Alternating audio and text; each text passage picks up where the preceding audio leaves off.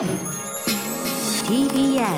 Podcast TBS ラジオミートアップ笹川ゆりと岩瀬大輔がお送りしています。本日のお客様です。株式会社マネーフォワード代表取締役社長 CEO 辻洋介さんです。よろしくお願いします。あ、どうぞよろしくお願いいたします。ついでございます。よろしくお願いいたします大輔さん今週ニヤニヤしてますねはい。もうマネーフォワード辻さん、本当にずっと来ていただきたくて、ようやく実現できたので嬉しいです。いえ、とんでもないです。ありがとうございます。辻さんもう何年の付き合いだかわかんないですね。うん僕ライフネット始めたの2006年です。だからもうその時ぐらいだ、2004、5年からなんで、もう20年弱ぐらいじゃないですかね、ひょっとすると。じゃあ起業家仲間っていう感じだったんですか？当初から僕はあの、マネックス証券という会社でサラリーマンをやっておりまして、当時、岩瀬さんが起業家として華々しくデビューされたのを見ておりました。あで、マネックスがライフネット生命の立ち上げにあのすごく関わってくださって、なので大株主の部長さんっていう感じで、でも年があの同じですかね。なので、あの友達付き合いしてて、で、MBA 留学行く前後とかよく話してましたよね。あ起業する時も岩瀬さんに相談行ったんですよ。一応なんか30分時間いただいて行ったんですけど、まあ、岩瀬さん早いじゃないですか結論が、はい。そんなんやるべきだよって2分で終わっちゃったんですよ ミーティングが。相談すること終わっちゃってすぐに。もう十何年経って本当に嬉しい限りですが、いやじゃあいろいろ思い出もあるわけなんですねそうですね。でも辻さん、あのマネーフォワードの最近のトピックスといえば、2021年6月東証一部への市場変更、あ現在プライム市場ですが、こう何か市場変更して変わったことありますか？そうですね。あのまああのマザーズ市場に上場させていただいたのが2017年ででまああの一応日本のマーケットだとプライム市場がトップの市場なので、まあ、ある意味あのそこまでしっかり到達できたのであとはあのしっかりビジネスを伸ばして、まあ、プライム市場に上場する企業としてグローバル企業になっていくっていうのが一つのミッションだと思うのでなんかそこに、えー頑張っていこうっていう新たななんか気概があの芽生えてきました。さらに今年おめでたい年でもあるんですかねマネーフォワード創業から10周年ということでそうですねあの5月18日だったと思うんですけどあの創業から10年ですね。あっという間ですけど、はい、あっという間ですね。でも本当にものすごいいろんな変化があった10年だったんじゃないですか。そうですね。あの本当に今社員も6名でスタートしたんですけど今1500名以上になっていすごい。てあの想像もしてなかったのでまあただ、まあ、やってることは Day1 から変わらなくてですね、まあ、愚直にサービス作ってユーザーさんにあの使っていただいてっていうのを、まあ、ずっとやってる会社なんですけどね。その山あり谷ありをこの2週で聞けるということですね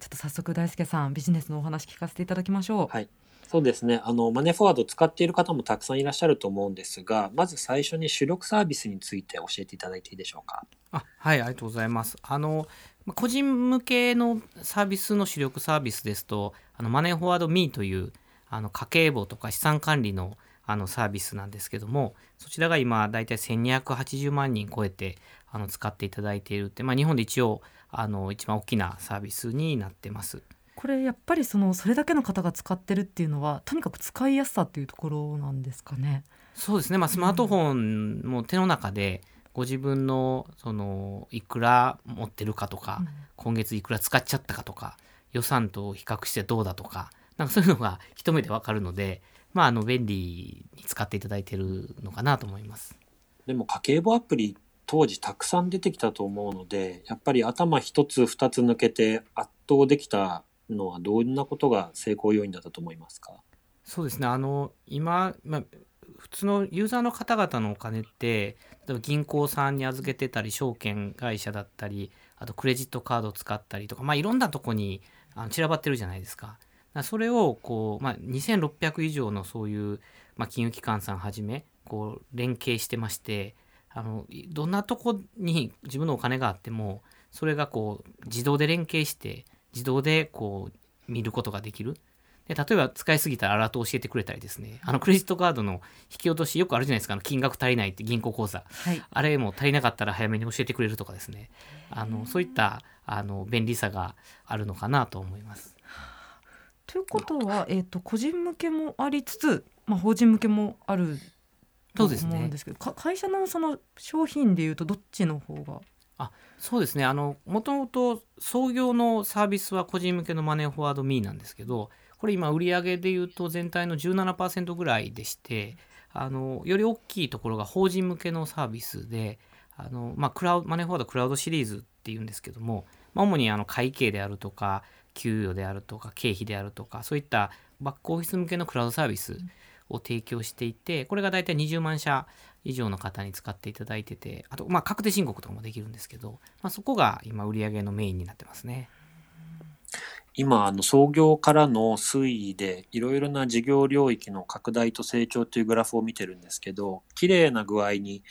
えー当初始めた家計簿アプリからその企業向けのサービスそしてそれからいくつもの新サービスがこう上に乗っかって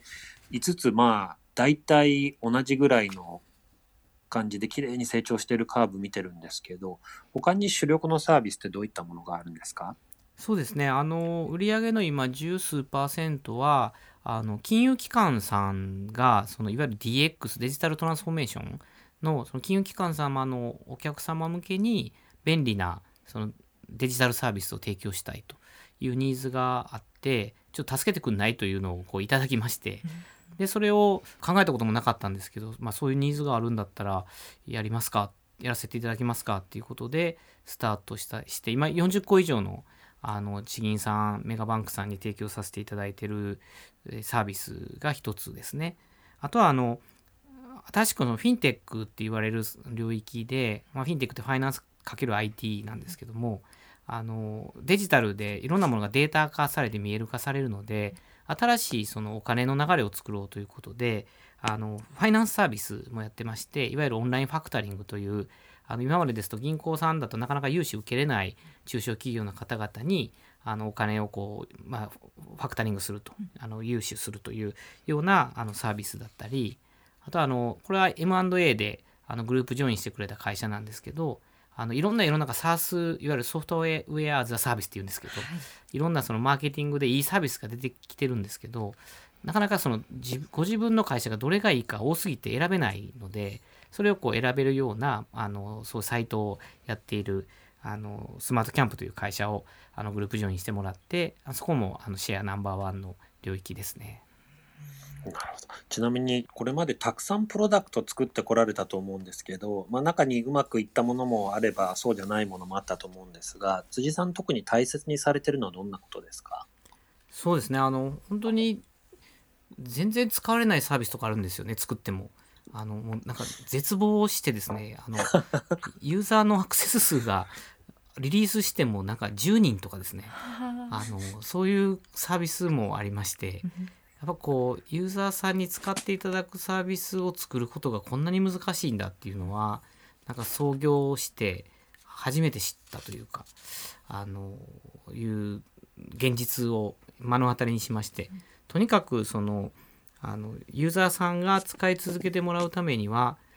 僕らよく言うのはセンターピンは何かっていうんですけど一番かなんかいろんな機能つけても結局なんかいらない機能つけてもしょうがないんで、ユーザーさんが一番 pain 感じてるところ一番解決したいと思ってるところをは何かでそれに対してどういうサービスを作れば解決できるのかっていうのをあのすごく大事にはしてるんですけどね。ここまでお話を伺っただけでもとにかくあの使う方目線を大切になさってるんだなというふうに思いました。はい、そうですね。はいなんで本当にそこはあのどうしても僕たち提供者目線になれるのでなんか物を作る時って仮説あってユーザーさんはこういうふうに思ってるとかこう使うであろうとかいろいろ勝手に思うんですけど、うん。まあ、リリースすると大体外れてるんで、うん。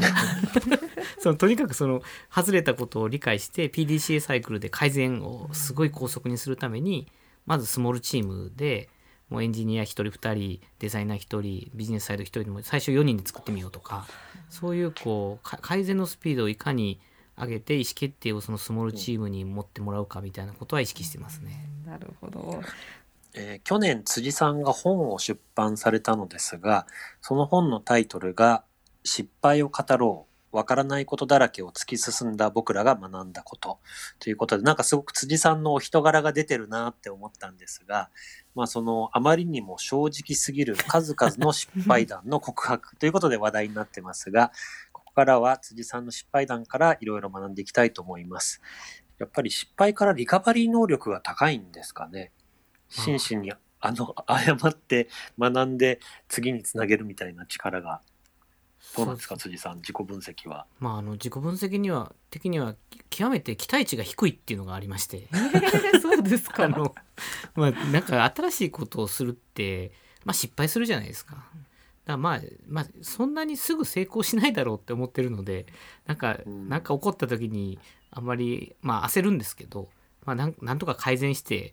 そのお思いを語れば別に怪しいことしてるわけじゃないですしその僕らそのミッションビジョンバリューカルチャーってすごい大事にしてる会社でしてそのお金を前人生をもっと前我々のサービスを使っていただいたユーザーさんが少しでもこうポジティブなあの人生になればいいなと思ってやってるんでなんかそうそういう思いを持ってやってるのであのその思いをこうお伝えしてご一緒にさせていただけないですかみたいなのはあなんかやってきたのかもしれないですね。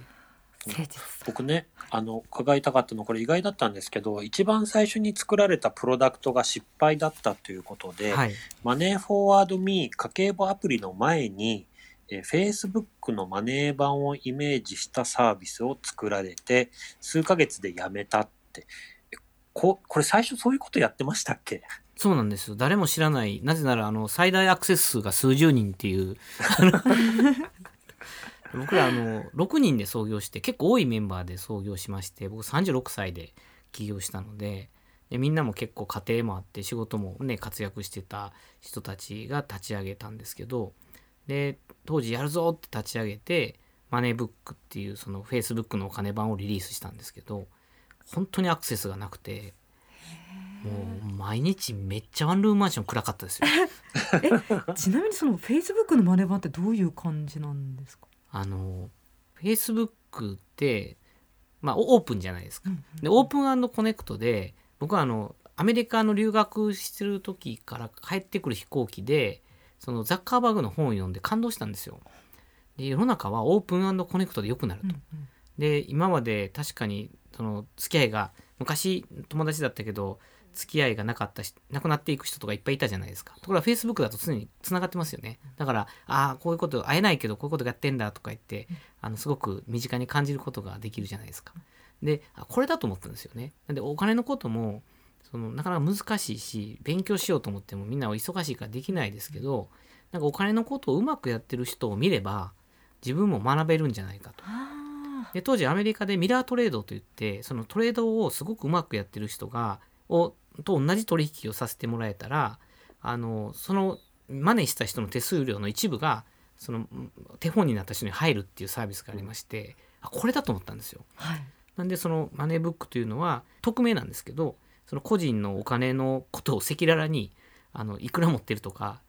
何を買ってるとか家計どんな工夫してるとかがオープンで見れるっていう。はあ逆にでも今やったらうん。意外と流行りそうな気もしますね。もうそうですよね。だからと当時なんか本当に僕い当時本当にいけると思ったんですよ。今話しててもちょっと過激すぎるじゃないですか。サービスで。10年前プラス日本人のやっぱりねお金を見せびらかさないとかそういう国民性でいうと、あれだったんですか？ねもう一番初めのオープンであるっていうことから間違ってましたからね。お金に関して でもねこれそれだけの思いで始めたのに23ヶ月でやめて違うものを作るってそれも相当な覚悟が必要だだったんじゃないですか。そうですね。あのまあずっともうみんなこれはダメじゃないかってうすうす気づくじゃないですか。毎日毎日改善しても良くならないですし。でみんな怖いって言うしユーザーテストしても、うん。で結局なんか日々やっててこのまま進んでもなんか絶対無理だよねっていう話がポツポツ出始めてで最後もうもうダメだねみたいな。心が折れたっていう感じです。そんなことが最初にあったなんて想像できないんですが、ちょっと次大輔さん言ってもいいですか？どうぞ。どうぞこのユーザー激怒アプリストアの満足度に最低ランクの星1が並ぶってなかなか辛辣なタイトルですね。そうですね、うん。これもあの完全に僕たちの勘違いだったんですけどその当時その、まあ、マネーブックがうまくいかないっていうの分かってでこれオープンをやっぱやめようと。だか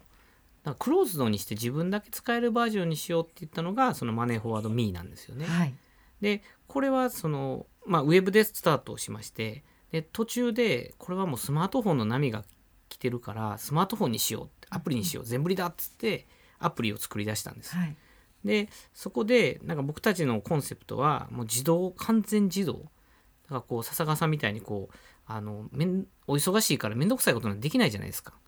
だからもう手入力とか面倒くさいじゃないですか。めんどくさいですね。でもいらないと思って、うんうん。手に手入力しなくていい家計簿みたいな。え手入力なしで家計簿作れる？らもう全部連携して、はい。例えばまあ自動販売機で買ったら、はいはい。その自動販売機だからこれはいあの飲食だとかレストランの名前で自動的にこれはあの会食だとか、ええええ。自動的に仕分けをしてくれる AI みたいなものを後ろに入れて、もう全部